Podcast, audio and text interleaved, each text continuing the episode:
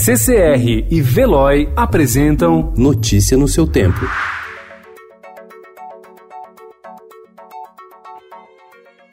Olá, seja muito bem-vindo. Hoje é segunda-feira, dia 3 de fevereiro de 2020. Eu sou Adriana Simino, ao meu lado, Gustavo Toledo. E estes são os principais destaques do jornal Estado de São Paulo.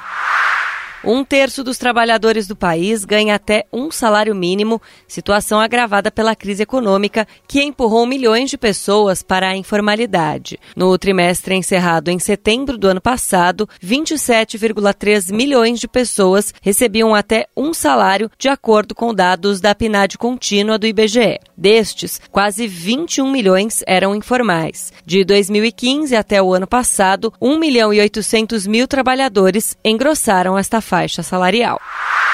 O governo decidiu enviar um avião para repatriar os brasileiros que se encontram na cidade de Wuhan, na China, epicentro do surto do coronavírus. A doença já causou 362 mortes e mais de 14 mil casos pelo mundo. Estados Unidos e Austrália já resgataram seus cidadãos. Ontem, as Filipinas registraram a primeira morte fora da China, o que acende mais um sinal de alerta para o avanço do surto para outros países.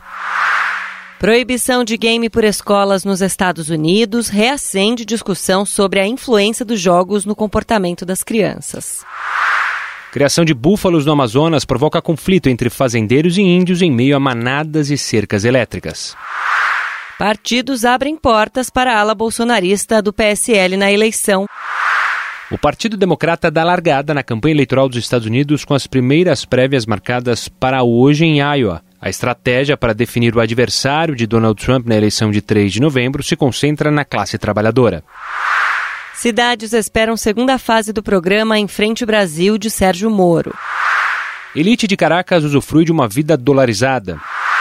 Gol em clássico abre polêmica após expulsão. Cristiano Burlan filma a tragédia de duas mães. Notícia no seu tempo. Oferecimento CCR e Veloy.